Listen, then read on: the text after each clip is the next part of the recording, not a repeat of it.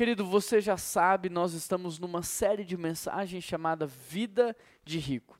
Eu queria convidar você agora a abrir a sua Bíblia comigo lá em Mateus, capítulo 25, verso 14. Mateus, verso 25, versículo 14.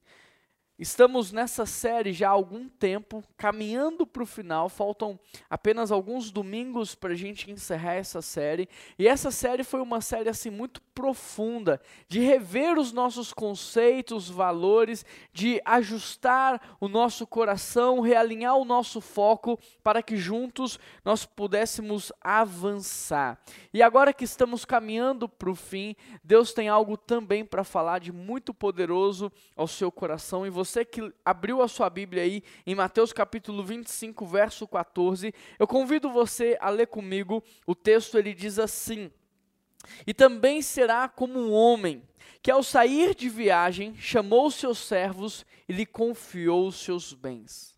A um deu cinco talentos, a outro dois, a outro um. A cada um de acordo com a sua o que? Capacidade. Em seguida, ele partiu de viagem.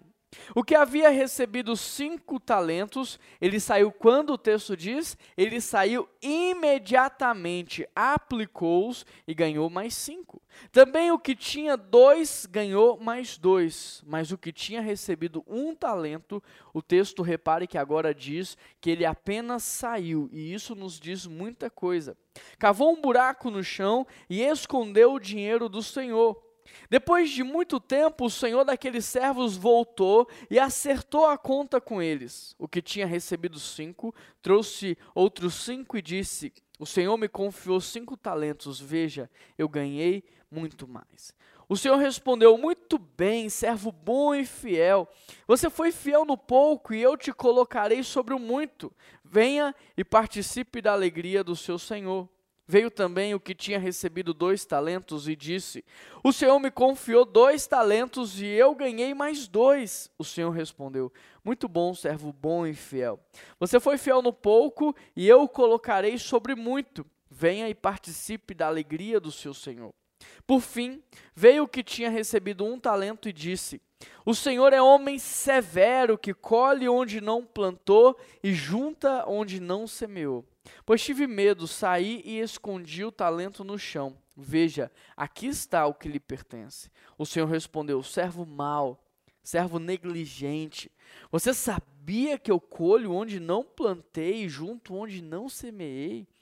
Então você devia ter confiado meu dinheiro aos banqueiros, para que quando eu voltasse, recebesse então com juros. Tirem o talento dele e entregue-no ao que tem dez, pois a quem tem mais será dado, e terá em grande quantidade, mas a quem não tem, até o que tem lhe será tirado. E lancem fora o servo inútil nas trevas, onde haverá choro e ranger de dentes. Essa é uma parábola muito famosa mas antes de avançarmos e extrairmos dela os conceitos, as lições e os aprendizados, eu gostaria é, de trazer para você algo muito importante. Eu queria que você entendesse o que é uma, uma parábola. A parábola, de maneira muito simples, é um estilo de ensino aonde você se utiliza de uma ilustração, de um costume da vida, de algo corriqueiro, para abordar um ensino espiritual. Por exemplo, na parábola do bom samaritano, há muitas coisas que nós podemos aprender. É verdade ou não é? Mas o ponto de Jesus naquela parábola, ou seja, a grande lição espiritual naquela parábola é: quem é o meu próximo? E a parábola toda é contada para nos dizer que o meu próximo é todo aquele que precisa de mim. Deu para entender? A parábola é algo corriqueiro, é uma ilustração que traz um ensinamento espiritual. E aqui também não é diferente. Por mais que dê para a gente extrair vários princípios, várias lições, há uma coisa que Jesus está ensinando aqui. E para que você entenda o que Jesus quer que você aprenda, mais do que olhar para essa parábola, nós precisamos entender o seu contexto.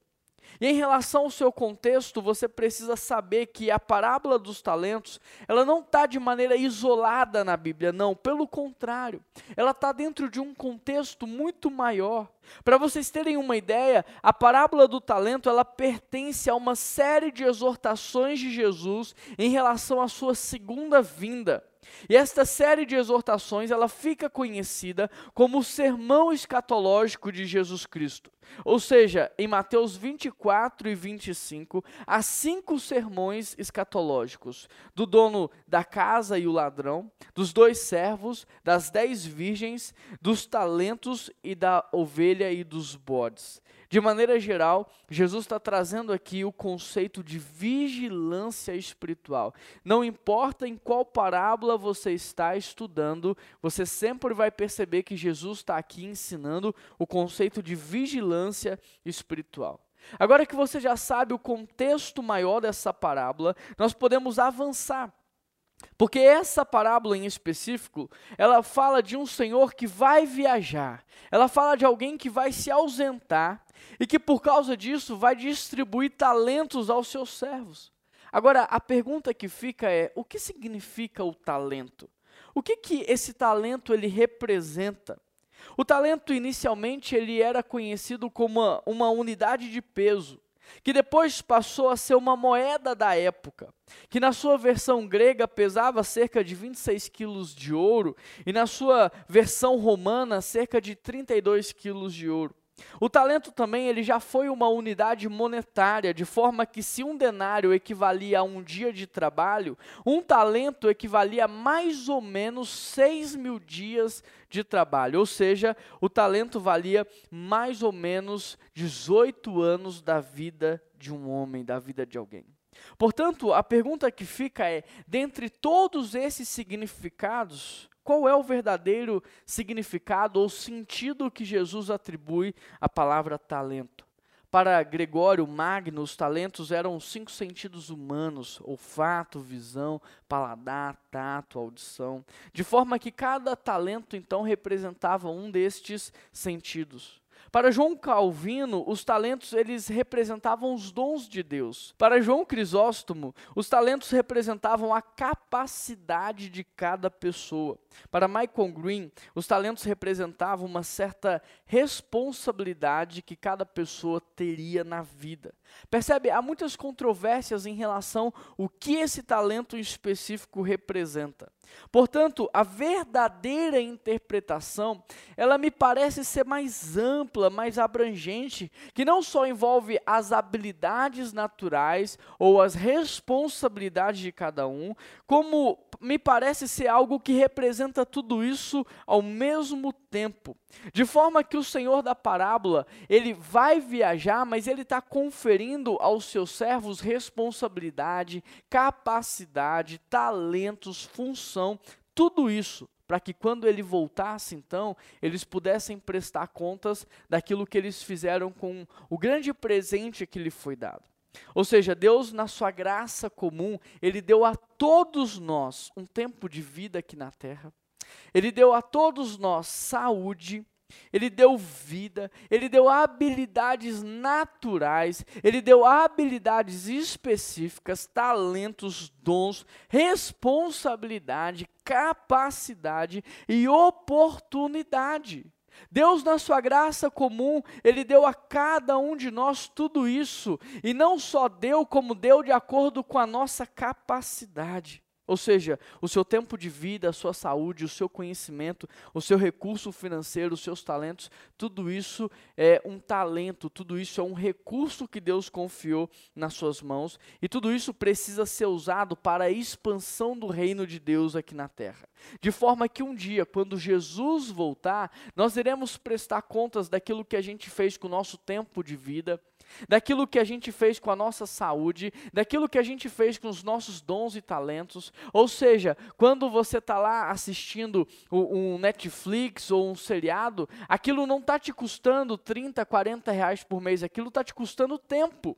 Quando você compra uma Coca-Cola, ela não te custa 10 reais, ela te custa saúde. E um dia nós prestaremos contas a Deus de tudo que fizemos com aquilo que Ele nos deu.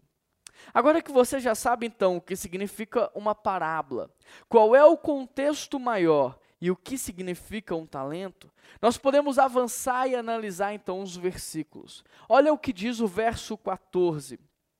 E também será como um homem que ao sair de viagem chama os seus servos e lhe confia os seus bens. O texto diz que ao sair de viagem, ou seja, aquele senhor pretendia viajar e ele pretendia passar um bom tempo fora. E então ele chama os seus funcionários, ele chama os seus servos e ele entrega para cada um deles uma quantia específica de talentos. E eu te pergunto, isso te lembra alguma coisa? Porque essa parte da parábola, ela é uma alusão a saída de Jesus Cristo, mas também ao preparo dos discípulos. Ou seja, Jesus não só confiou a cada um de nós talentos, não só nos capacitou, como também nos enviou. E ele está dizendo: um dia eu vou voltar e vocês vão prestar contas. Verso 15: A um deu cinco talentos, ao outro dois e a outro um e a cada um de acordo com a sua capacidade. Em seguida, ele partiu de viagem.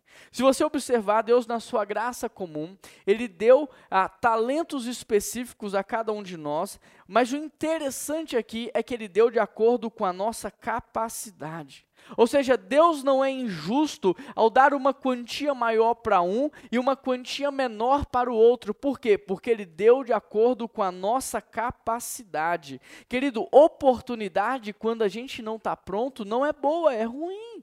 Não adianta você querer ter muito se você não consegue administrar pouco. Por isso, Deus é perfeito em tudo o que faz. E Ele te deu hoje apenas o que você é capaz de administrar. E o interessante aqui é que quem administra bem aquilo que Deus dá, Ele confere mais, Ele confia mais. Ou seja, quer crescer na vida? Quer crescer? Quer multiplicar aquilo que Deus tem confiado a você? Então faça bem aquilo que está nas suas mãos hoje. Essa é a única forma dele te colocar sobre muito. Então seja fiel ao Senhor, administre bem, com zelo. Verso 16, o texto diz assim: O que havia recebido cinco talentos saiu imediatamente e os aplicou, ganhando mais cinco. Também o que tinha dois ganhou mais dois, mas o que tinha recebido um saiu, cavou um buraco no chão e escondeu o dinheiro do seu senhor. Nesse versículo podemos observar o tipo de vida que um discípulo de Cristo deve ter. E nesse caso, mais do que a vigilância espiritual, porque Jesus foi, mas um dia ele vai voltar, Está sendo nos ensinado aqui algo de extrema relevância. O estilo de vida de um discípulo de Cristo é o estilo de vida de alguém que é ousado, de alguém que arrisca, de alguém que é inteligente, de alguém que tem coragem, de alguém que é proativo, a fim de multiplicar tudo aquilo que Deus confiou. De forma que aqui nós podemos ver duas posturas completamente diferentes. Ao mesmo tempo que o texto diz que um saiu imediatamente e aplicou, o texto vai dizer que o outro apenas saiu e cavou. Ou seja, este contraste nos mostra ah, algo muito interessante, porque um pega aquilo que Deus deu e ele tem um grande senso de urgência, enquanto que o outro me parece um pouco relaxado com as coisas de Deus. Ele me parece um pouco preguiçoso. Ele parece que sai depois de algum tempo, como se não levasse a sério aquilo que está acontecendo. Ou seja, essa parábola nos ensina que o verdadeiro cristão, ele não pode ser em nenhum aspecto da sua vida preguiçoso, negligente, ele não pode ser alguém que posterga, que procrastina, não, não combina com o filho de Deus. Pelo contrário, o servo de Deus, o discípulo de Cristo, é alguém vigilante, é alguém proativo, é alguém trabalhador, é alguém que tem dentro de si senso de urgência, que sabe que a cada minuto que passa, centenas e centenas de pessoas morrem sem entregar a vida para Jesus. É alguém que entende essa verdade, que na sua omissão tem pessoas sendo abusadas, que na sua omissão tem pessoas sendo assassinadas assassinadas, e tudo porque Ele, aquele que carrega a luz, aquele que carrega o sal, aquele que carrega a mensagem de salvação e transformação, muitas vezes está, está distraído. Muitas vezes está se omitindo da sua responsabilidade por causa de um cansaço ou por causa de uma distração. Entende? Verso 19. Depois de muito tempo, o Senhor voltou. Querido, Jesus Cristo vai voltar. Jesus Cristo vai voltar, não se engane. Pode estar tá demorando, mas ele vai voltar, os sinais estão aí. Mas olha que interessante, porque o Senhor voltou e o Senhor acertou as contas com eles. Não pense você que Jesus é negligente, porque ele não é. Não pense você que Jesus vai deixar as coisas passarem em branco, porque não vai. Ele é justo, ele é correto, ele é perfeito em tudo o que faz. Aqui é uma referência direta à segunda vinda de Cristo e à prestação de contas que vai acontecer. Agora, consegue imaginar como é que vai ser a sua prestação de contas a Deus? Quando Ele te perguntar, e aí, o que, que você fez com a saúde que eu te dei? Que, que você fez com o seu tempo de vida aqui na terra? O que, que você fez com a capacidade cognitiva que eu te dei, o que, que você fez com os recursos financeiros que eu coloquei nas suas mãos? Repare que a grande questão dessa parábola não é quem recebeu menos ou quem recebeu mais. A grande questão dessa parábola é o que você fez com aquilo que você recebeu do Senhor. É se você multiplicou ou não é se você foi fiel ou não. Essa é a grande questão. Porque uma vez que todos nós recebemos algo do Senhor, a grande questão é: você foi fiel? Você administrou com sabedoria? Você multiplicou aquilo que Ele colocou nas suas mãos? A grande questão da parábola, ela está ligada à fidelidade a Deus ou à infidelidade a Ele. Em outras palavras, quanto mais lhe é dado, mais lhe é cobrado. Mais responsável você tem que ser. De forma que um dia todos nós teremos então que acertar as contas com Jesus Cristo. De tudo que nós sabemos, de tudo que nós fizemos, de tudo que nós colhemos. Ou seja, quem sabe mais precisa praticar mais precisa viver mais. E quem tem mais precisa repartir mais, multiplicar mais e abençoar mais. Verso 20: O que tinha recebido cinco talentos trouxe outros cinco e disse: O Senhor me confiou cinco talentos, eu ganhei mais cinco. O Senhor respondeu: Muito bem Servo bom, servo fiel, você foi fiel no pouco, eu te colocarei sobre o muito. Venha e participe da alegria do seu Senhor. Verso 22. Também veio o que tinha recebido dois talentos e disse: O Senhor me confiou dois, veja, eu ganhei mais dois. O Senhor respondeu: Muito bem, servo bom e fiel.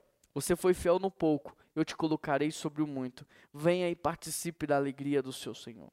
Repare que nessa porção do texto, a postura de quem é fiel é completamente diferente da postura daquele que é infiel. Aquele que foi fiel a Deus, ele entra com confiança, ele entra com alegria, mas aquele que é infiel a Deus, ele já entra se sentindo culpado e terceirizando a culpa. É muito nítido você ver o contraste daquele que é fiel, daquele que é infiel. Querido, você tem noção do quão poderosa e bela é essa palavra saindo da boca de Deus, muito bem, servo bom e fiel. Você tem noção do impacto disso nas nossas vidas? Muito bem, servo bom e fiel. Venha, participe da alegria do seu Senhor, porque você foi fiel no pouco, então eu te colocarei sobre o muito. Você tem noção do que é você receber essa palavra do próprio Deus? Aqui nós podemos ver que Deus não é como um policial, que não vê a hora de nos condenar, que não vê a hora de nos julgar, não.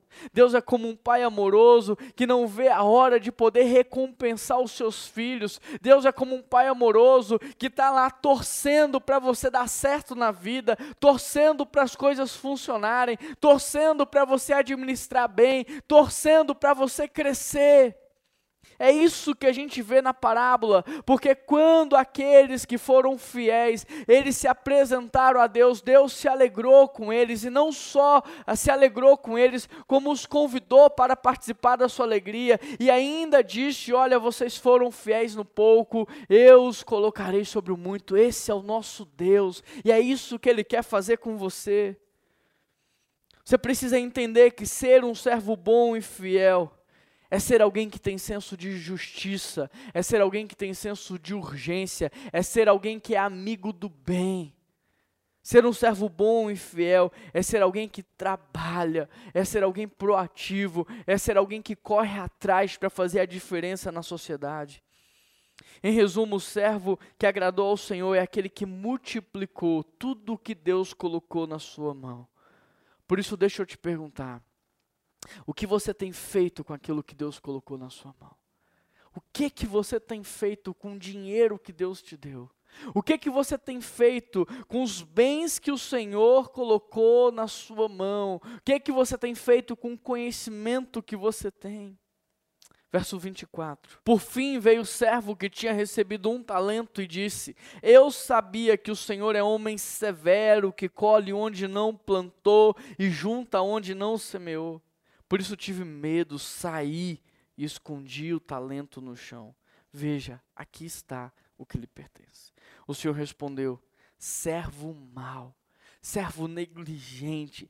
Você sabia então que eu colho onde não plantei, que eu junto onde não semeei?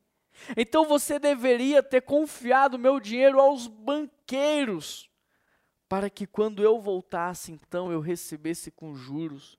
Tirem o talento dele e entregue aquele que tem dez, pois a quem tem, mais lhe será dado, e terá em grande quantidade.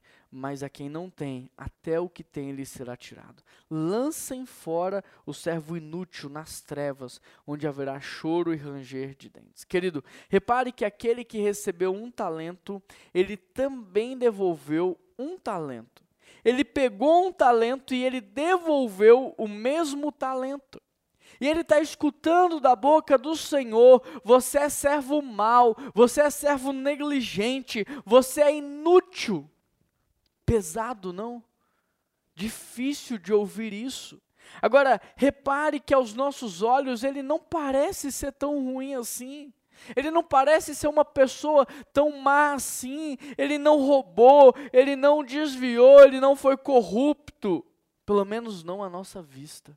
É verdade ou não é? Mas veja o que o Senhor está dizendo para ele: servo mau, servo negligente, servo inútil. Ou seja, enquanto aqui na terra, se nós pegamos um real e devolvemos um real, está tudo bem, a gente está fazendo certo. Para Deus não é assim que funciona. No reino de Deus não é assim.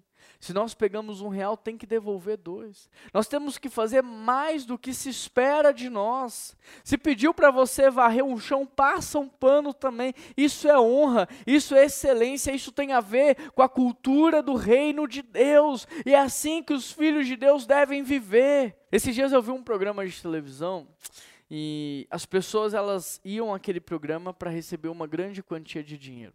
Só que elas tinham que justificar o que elas fariam com aquele dinheiro. Então os jurados diriam se elas receberiam ou não aquele dinheiro com base na justificativa delas. E a resposta mais comum a resposta mais comum de todos aqueles que foram lá é: se eu receber esse valor, eu vou colocar as minhas dívidas em dia, eu vou pagar as minhas contas, eu vou resolver os meus problemas. E o interessante é que o apresentador disse que nenhum daqueles então receberia o dinheiro. Por quê? Porque aquele dinheiro ele estava sendo dado para que as pessoas pudessem empreender, para que as pessoas pudessem multiplicar. E é a mesma coisa que está acontecendo aqui. Querido, Deus nos deu vida para que nós pudéssemos usar essa vida para gerar vida em outros. Deus nos deu fôlego para reconciliar as pessoas com Deus. Deus nos deu saúde para a gente cooperar com a missão dele de redenção, de resgate. Deus nos deu talentos para a gente multiplicá-lo. Deus nos deu capacidade para a gente alcançar cada vez mais pessoas. Mas o interessante é que aquele que recebeu um talento e devolveu um talento, o texto diz que ele não foi inteligente. O texto diz que ele não foi sábio. E mais grave do que isso, o texto diz que ele foi lançado nas trevas. O interessante é que o pecado dele, aos nossos olhos, foi muito sutil mas igualmente grave ao pecado daquele que rouba, igualmente grave ao pecado daquele que mata. Isso porque ele se mostra preguiçoso, negligente, improdutivo, ou seja, indigno da confiança de Deus. E eu te pergunto, não é assim? Não é assim que muitos de nós temos vivido? Não é assim? Essa parábola nos ensina que a preguiça, a indolência, a procrastinação e a improdutividade são tão graves quanto a desonestidade. Percebe? Porque não tem nada a ver com o caráter de Deus, não tem nada a ver com a cultura do reino, não tem nada a ver com aqueles que se dizem cristãos. É interessante porque o servo que tinha um talento, quando ele percebe que fracassou, ao invés de assumir a sua culpa e pedir perdão, ele automaticamente terceiriza a culpa, atacando o Senhor da parábola, fazendo críticas pesadas a respeito dele. O que vemos nesse texto é que normalmente então as pessoas medíocres, elas tendem a ter esse padrão comportamental de nunca assumir a sua responsabilidade, de sempre terceirizar a culpa para aqueles que estão ao seu lado, de sempre culpar os outros, mas nunca a si mesmo. Só que o texto nos mostrou que o Senhor deu a cada um de acordo com o quê? Com a sua capacidade. O Senhor deu de acordo com a sua capacidade, ou seja, o único culpado do seu fracasso é você mesmo. Porque aquilo que o Senhor deu tem a ver com aquilo que você dava conta de multiplicar hoje. Então, o único culpado somos nós mesmos, por conta da nossa é, preguiça, por conta da nossa indolência, por conta da nossa desorganização, por conta da nossa falta de disciplina, por conta da nossa procrastinação. O único culpado somos nós mesmos. Agora veja a consequência desse pecado na vida do servo. Retirem ele, porque ele é inútil, e lancem ele nas trevas. Bom, uma vez que vocês já sabem o que significa uma parábola, uma vez que vocês entenderam o contexto dessa parábola, o que significa o talento e o que cada um desses versículos ele queria dizer, eu posso avançar e trazer de maneira prática uma aplicação na sua vida. Nesse texto você consegue perceber de maneira muito prática que na vida há dois tipos de pessoas.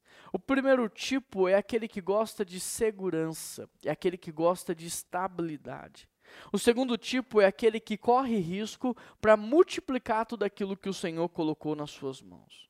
Por isso, deixa eu te perguntar: com qual desses dois tipos de pessoas você se parece mais?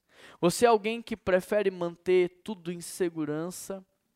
Tudo instabilidade, ou você é alguém que está correndo risco para multiplicar aquilo que o Senhor confiou nas tuas mãos. Porque no dia da prestação de contas, algo vai acontecer. E eu quero te perguntar: o que é que você vai dizer para Deus? Olha, Deus, está aqui. Eu guardei tudo o que o Senhor me deu, está aqui, ó, do jeitinho que o Senhor me deu. Olha aquela casa que o Senhor me deu, eu nem reformei ela, eu deixei ela daquele jeito. Eu não ampliei, eu não multipliquei, eu não melhorei, eu nem recebi as pessoas lá para não desgastar a casa, tá aqui. Olha, Deus, sabe aquele carro que o Senhor me deu? Tá aqui do jeitinho que o Senhor me deu. Olha, eu sei, a chuva, o sol deterioraram um pouco ele, mas está aqui, olha, é o mesmo carro. Olha, Deus, sabe aquele dinheiro que o Senhor me deu? Então, está aqui, coloquei na poupança, eu não gastei, eu não investi, eu não reparti, eu não abençoei, está aqui, olha, ele está intacto. Olha, Deus, sabe aquele conhecimento que o Senhor me deu? Eu tentei preservar ele até hoje. Sabe, eu não ensinei ninguém, olha, eu nem comentei com ninguém, eu não contei as ideias que o Senhor me deu para ninguém, eu nem coloquei em prática, está aqui. Ou você vai ser do tipo de pessoa que vai dizer: Deus, sabe aquela casinha que o Senhor me deu? Então, eu abri outros quartos, eu multipliquei o espaço dela, eu melhorei os ambientes, eu recebia pessoas lá em casa, pessoas se converteram naquele lugar. Sabe, Deus, um dia eu abri uma célula lá naquela casinha que o Senhor me deu, aquela célula cresceu, e sabe, Deus, aquela casinha hoje já não é uma casa, aquela casinha virou uma igreja. E aquela igreja, Deus, abriu muitas células em muitos bairros, e cada uma daquelas células viraram outra igreja. Ou você vai ser daquele que vai dizer também: Olha, Deus, sabe aquele carro que o Senhor me deu? Então, quando ele já começou a ficar velhinho, quando ele já não conseguia mais carregar as pessoas, quando ele já não conseguia mais ajudar as pessoas, eu fui lá, eu vendi aquele carro, eu coloquei um pouco mais dinheiro, eu comprei até um carro maior, e o carro já não comportava, eu comprei uma Kombi, a Kombi não comportava. Então, aquele carrinho, Deus, olha, hoje ele virou aqui um micro-ônibus. Todos os dias, todos os domingos, eu busco crianças, idosos nas suas casas, e eu levo para a igreja, eu levo para o hospital, eu ajudo as pessoas. Sabe, Deus, aquele conhecimento que o Senhor me deu, específico, que eu nasci e que eu tinha prazer em desenvolver e eu amava estudar aquilo, Pois é, eu peguei aquele conhecimento e eu estudei mais, eu aprendi mais, e eu ensinei para uma pessoa que ensinou para outra, que ensinou para outra, e por causa daquele conhecimento hoje tem uma geração empregada, trabalhando, sustentando a sua casa, sustentando a sua família. Tudo por causa daquele conhecimento que o Senhor me deu. Deus, sabe aquele dinheirinho que o Senhor me deu? Começou com 100 reais lá por semana depois eu comecei a ganhar um salário mínimo por mês, sabe, Deus? Então eu pegava aquele dinheirinho e eu repartia primeiro, eu comia depois. E de repente o Senhor me deu mais. E de um salário mínimo eu passei a ganhar mais, mas eu continuei com aquele princípio de repartir primeiro e comer depois. E quando eu percebi tinha mais, e eu continuei naquele princípio de honra ao Senhor com os teus recursos, e os teus celeiros serão cheios e os teus barris transbordarão. E sabe, Deus, eu comecei a ganhar mais dinheiro. E a impressão que eu tenho é que hoje eu nem consigo repartir o tanto que eu ganho. Parece que quanto mais eu dou, mais eu tenho, não acaba.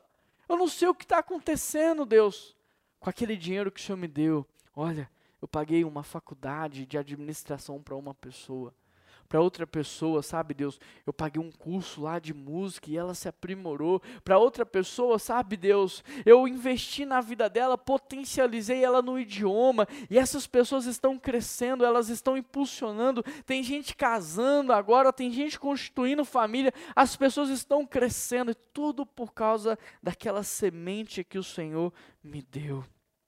Sabe aquele bônus que o Senhor me deu no final do ano da empresa? Que eu nem esperava era um período de pandemia, crise econômica, mas chegou um bônus na minha mão. Chegou lá um valor, uma quantia alta. Eu olhei para minhas contas e pensei assim: não, já está tudo caminhando bem. Eu vou pegar esse dinheiro e eu vou semear, eu vou plantar. Eu abri uma ONG com aquele dinheiro. E essa ONG hoje tem ajudado muitas e muitas crianças, moradores de rua, pessoas que não tinham nada. Querido, que tipo de discurso vai ser o seu no dia da prestação de conta? Sabe por quê? Porque Deus não se agrada daqueles que tentam manter tudo em segurança. Deus se agrada daqueles que colocam tudo em risco para abençoar o maior número de vidas. Interessante o que nós podemos aprender aqui. Que Deus se agrada daquele que multiplica multiplica para abençoar, sabe por quê? Porque eu e você somos canais. Quando Deus mandou o maná cair do céu, o que, que ele disse para o povo? Não acumula, não precisa guardar para amanhã. Come o de hoje. Entende? Deus ele não quer que você acumule grande riqueza, grande patrimônio. Nós não precisamos disso. Nós não precisamos de 40 pares de sapato, de 10 pares é, de sandália, de chinelo, não sei quantas calças, não sei quantas camisas. A gente não precisa disso. Deus quer que você reparta para abençoar o maior número de pessoas possíveis. Se nós observarmos, nós perceberemos que Deus colocou desde o princípio o DNA da multiplicação em nós. Adão ele disse: cresça e multiplique. A Noé ele disse: cresça e multiplique. A Abraão ele disse: olha, você vai ser bênção, você vai ser pai de uma nação, pai de uma multidão. Aos discípulos ele disse: vão por todo o mundo e façam mais discípulos. Em nós está o DNA da multiplicação. Agora, se isso é uma verdade, então o que foi que mudou? O que foi que mudou que ao invés de repartir, a gente começou a acumular? Que ao invés de abençoar, a gente passou a reter. O que foi que mudou? Sabe o que mudou? Foi o pecado. Foi o pecado, é o pecado nas nossas vidas que altera esse DNA, que ao invés de gerar amor, gera medo, e o medo paralisa, o medo nos torna infrutíferos, fazendo com que ao invés da gente sair por aí multiplicando, a gente começa a guardar e acumular, por quê? Porque a gente tem medo do amanhã. A gente tem medo de Deus não ser fiel à Sua palavra, de não nos sustentar, de não nos proteger, de não nos guardar. E esse tem sido um grande dilema, não só para mim, enquanto Juan, enquanto pastor, mas para todos nós, para todos os cristãos nos nossos dias. Porque em nossa cultura, o correto é você trabalhar para eliminar riscos, é verdade ou não é? Então a gente estuda e a gente trabalha para tentar eliminar todos os riscos da vida e manter tudo de maneira segura e de maneira estável. Tanto é que o objetivo de muitos hoje em dia são o quê? Cargos públicos. É passar num concurso. E não porque essas pessoas querem ser usadas por Deus nesses ambientes, mas sim porque elas querem segurança, elas querem estabilidade. É verdade ou não é? Queridos, em nossa cultura é normal você lutar para manter as coisas como elas estão. Mas nós não somos chamados para manter as coisas como estão, e sim para ir na contramão da cultura do nosso mundo. Nós somos chamados para fazer a diferença, nós somos chamados para cuidar do planeta, cuidar da criação, cuidar das pessoas, nós somos chamados para cultivar o melhor em tudo e em todos, nós somos chamados para criar, porque o nosso Deus é um Deus que cria, ou seja, nós somos criativos. Ele deu a madeira, nós fazemos então a cadeira, nós fazemos o móvel, nós somos chamados para multiplicar tudo aquilo que o Senhor colocou nas nossas mãos. Esse é o nosso chamado. O que você precisa saber é que essa parábola, essa história, ela compõe o fim do ministério de Jesus aqui na terra. Ou seja, no fim do seu tempo aqui na terra, Deus dotou a sua igreja de capacidade, de dons, de talentos, de habilidade, de poder, de autoridade. Deus deu à igreja tudo que ela precisava para crescer, multiplicar e fazer a diferença, alcançando todas as esferas da sociedade. Mas o que nós temos feito? Você hoje é uma referência naquilo que você faz. De maneira que na sua área as pessoas olham para você com inspiração ou não, porque você não tem multiplicado o seu talento. Ou você não é uma inspiração e não uma referência porque você é preguiçoso, negligente, procrastinador, bagunceiro e indisciplinado. Porque, meu querido, isso está errado. Não combina com o Filho de Deus. Você precisa ser uma inspiração, você tem que multiplicar o seu talento de tal maneira a alcançar o maior número de pessoas, sabe por quê? Porque a luz veio para iluminar. Ela não veio para ficar escondida, abafada, ela veio para iluminar, ela veio para trazer direção, ela veio para impactar, ela veio para fazer a diferença. Olha para tudo que Deus te deu, o que, que é que você está fazendo com o que está nas suas mãos? Porque, de acordo com esse texto, ser fiel não é apenas manter em segurança ou proteger o que ele te deu. Ser fiel é multiplicar. O que, que você está fazendo? O que nós precisamos entender é que tudo que você precisa para multiplicar, para potencializar e para alcançar mais pessoas está aí com você, porque Deus te deu de acordo com a sua capacidade. Em Gênesis, por exemplo, Deus deu para o homem o banco, não, ele deu a madeira. Deu vidro? Não, ele deu areia. Cabia o homem então transformar a matéria-prima naquilo que ele precisava para viver. Você já tem o que você precisa. Deus não vai te dar, Ele já te deu, já está aí diante de você, já está diante das suas mãos. Basta você levantar do sofá, basta você abandonar a preguiça, a procrastinação, a indisciplina e avançar, trabalhando de maneira constante, trabalhando de maneira correta, porque Deus abençoa esse tipo de postura. Tudo que você precisa está aí. E deixa eu te dizer mais: o que você vai fazer com tudo que Deus te deu é o que vai determinar o seu legado aqui na terra. Tem muitas pessoas que gostariam de deixar um legado maravilhoso, mas não estão fazendo nada para que isso aconteça. Não adianta você querer ser reconhecido como um grande homem de Deus se você não sai do sofá. Se tudo que você faz é curtir a vida, se tudo que você faz é pensar em você. Não adianta você querer ser conhecida como uma grande mulher de oração se você não ora. Não adianta você querer ser conhecido como alguém sábio se você anda perdido na vida. Não adianta você querer ser conhecido como alguém generoso, alguém abençoador se você é mesquinho. O que você faz hoje com o que Deus te deu é o que determina o seu legado nas próximas gerações. Por isso, amplie a sua visão. Hoje eu estou aqui para te ajudar a enxergar mais longe. Amplie a sua visão. Muitos de nós temos pensado apenas em segurança e estabilidade. Amplie a sua visão. Deus espera que você multiplique aquilo que Ele te deu. O que precisa ficar claro é que o risco não é o nosso inimigo. O conforto, a estabilidade, a segurança, sim, são os nossos inimigos. Sabe por quê? Porque o que nos trava é o conforto. O que nos paralisa é a estabilidade. O que nos impede de avançar é a segurança. Está dando para entender? Muitas vezes você não dá um passo de fé porque você tem medo de perder essa segurança. Muitas vezes você não está vivendo o que Deus tem para você porque você tem medo de perder o controle.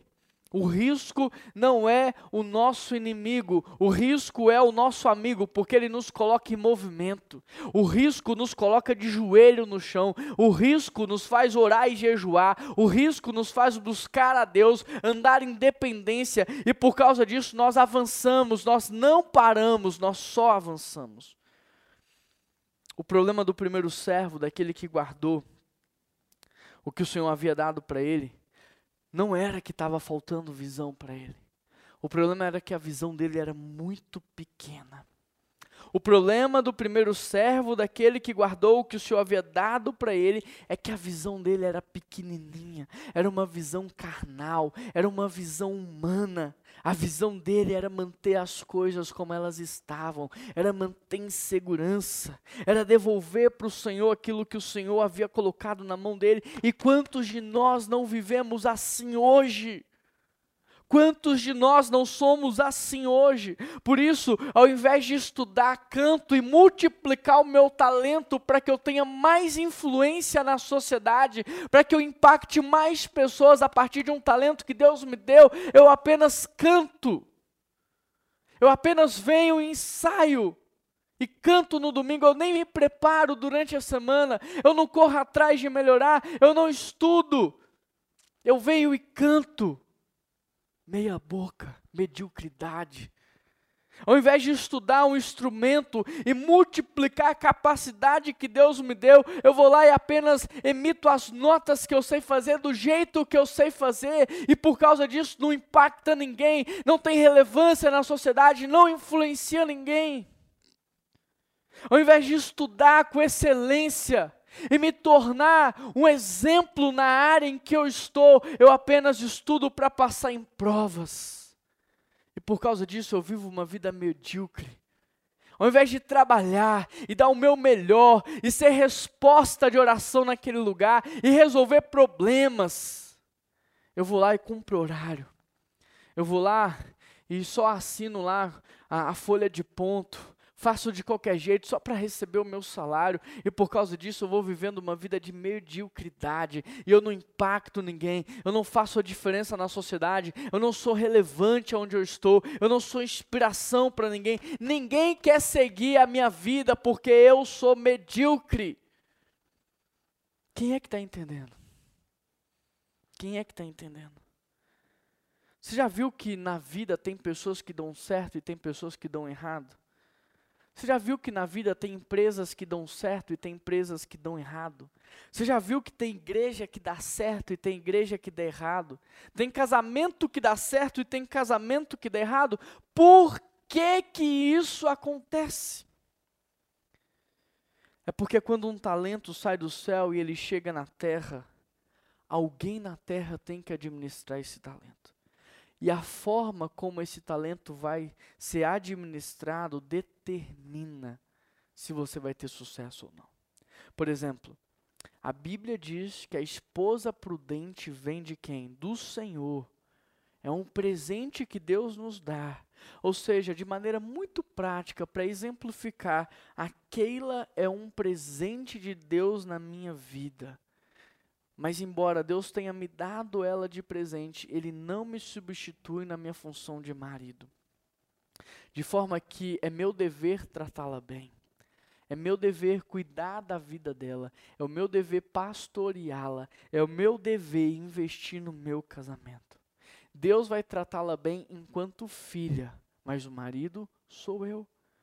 Então, como eu administro esse talento vai determinar se eu vou ter um casamento de sucesso ou não. Percebe? Eu tive que conquistá-la, Deus me deu de presente, mas eu tenho que conquistá-la todos os dias.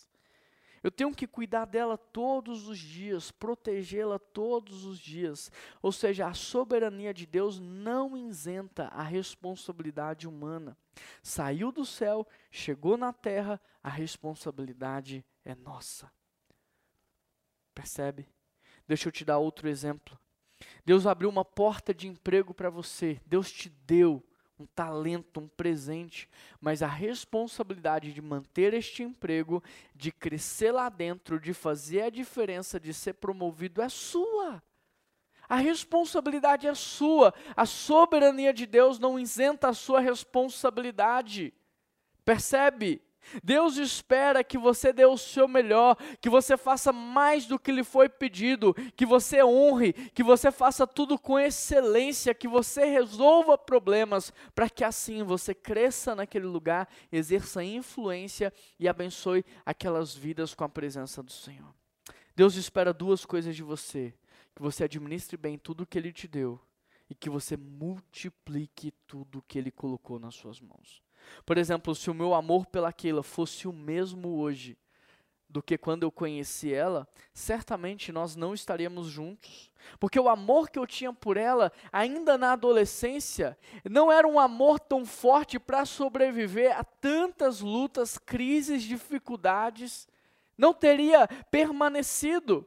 Eu tive que multiplicar esse amor a cada ano de maneira que ele se transformasse num amor mais sólido, mais consistente. Deus espera que você administre bem e que você multiplique aquilo que ele colocou nas tuas mãos. Deus me deu a Keila. E quando ele voltar, eu vou prestar contas para ele. E sabe o que eu vou poder dizer para ele? Olha, Deus, sabe aquele namoro na adolescência? Pois é, ele se transformou num noivado. E Deus sabe aquele noivado, então, ele virou um casamento. E sabe aquele casamento, então, Deus, agora nós temos dois filhos para te apresentar, dois filhos biológicos, mas também, olha, Deus, nós temos muitos filhos espirituais para entregar para o Senhor. Deus me ensinou a tocar violão. Deus me deu nitidamente o talento de tocar o violão na minha adolescência. E um dia eu vou prestar contas para Ele. Eu vou poder falar assim: olha, Deus, muito obrigado. Porque lá com 13 anos, quando o Senhor me ensinou a tocar violão, eu fui para uma célula. Eu sabia tocar quatro notas e eu comecei a louvar, a adorar o Senhor. E depois, olha que legal, Deus, porque eu virei o líder daquela célula. E o tempo passou, e com o tempo eu me tornei pastor de pequenos grupos, pastor de células, e depois o tempo passou e eu me tornei um pastor auxiliar. E olha, Deus, hoje eu sou pastor de uma igreja. Está aqui o que o Senhor me deu, eu multipliquei. Quando Jesus voltar, eu não vou devolver para Ele apenas uma música, mas sim uma igreja agora lotada de adoradores e se uma igreja lotada de servos do Senhor, que estão se multiplicando em milhares e milhares e milhares de discípulos. Deus espera duas coisas de você: que você administre bem e que você multiplique aquilo que Ele te deu. Quantos aqui hoje não estão guardando, acumulando para si conhecimento, vida, imóveis, bens, recursos financeiros, habilidades especiais? Quantos aqui hoje não têm dentro de si sonhos que Deus colocou, visões que Deus deu, mas que está aí guardado, que está aí, sabe, é preso dentro de você. E sabe por que tudo isso está aí guardado dentro de você? Porque talvez você esteja com medo medo de perder, medo de não conseguir, medo do futuro, medo. Mas deixa eu te dizer algo. Sabe qual é o lugar mais rico desse mundo? Uma vez eu vi isso de um pregador e eu nunca mais esqueci. Sabe qual é o lugar mais rico desse mundo? É o cemitério, sabe por quê? Porque lá estão igrejas que nunca foram plantadas.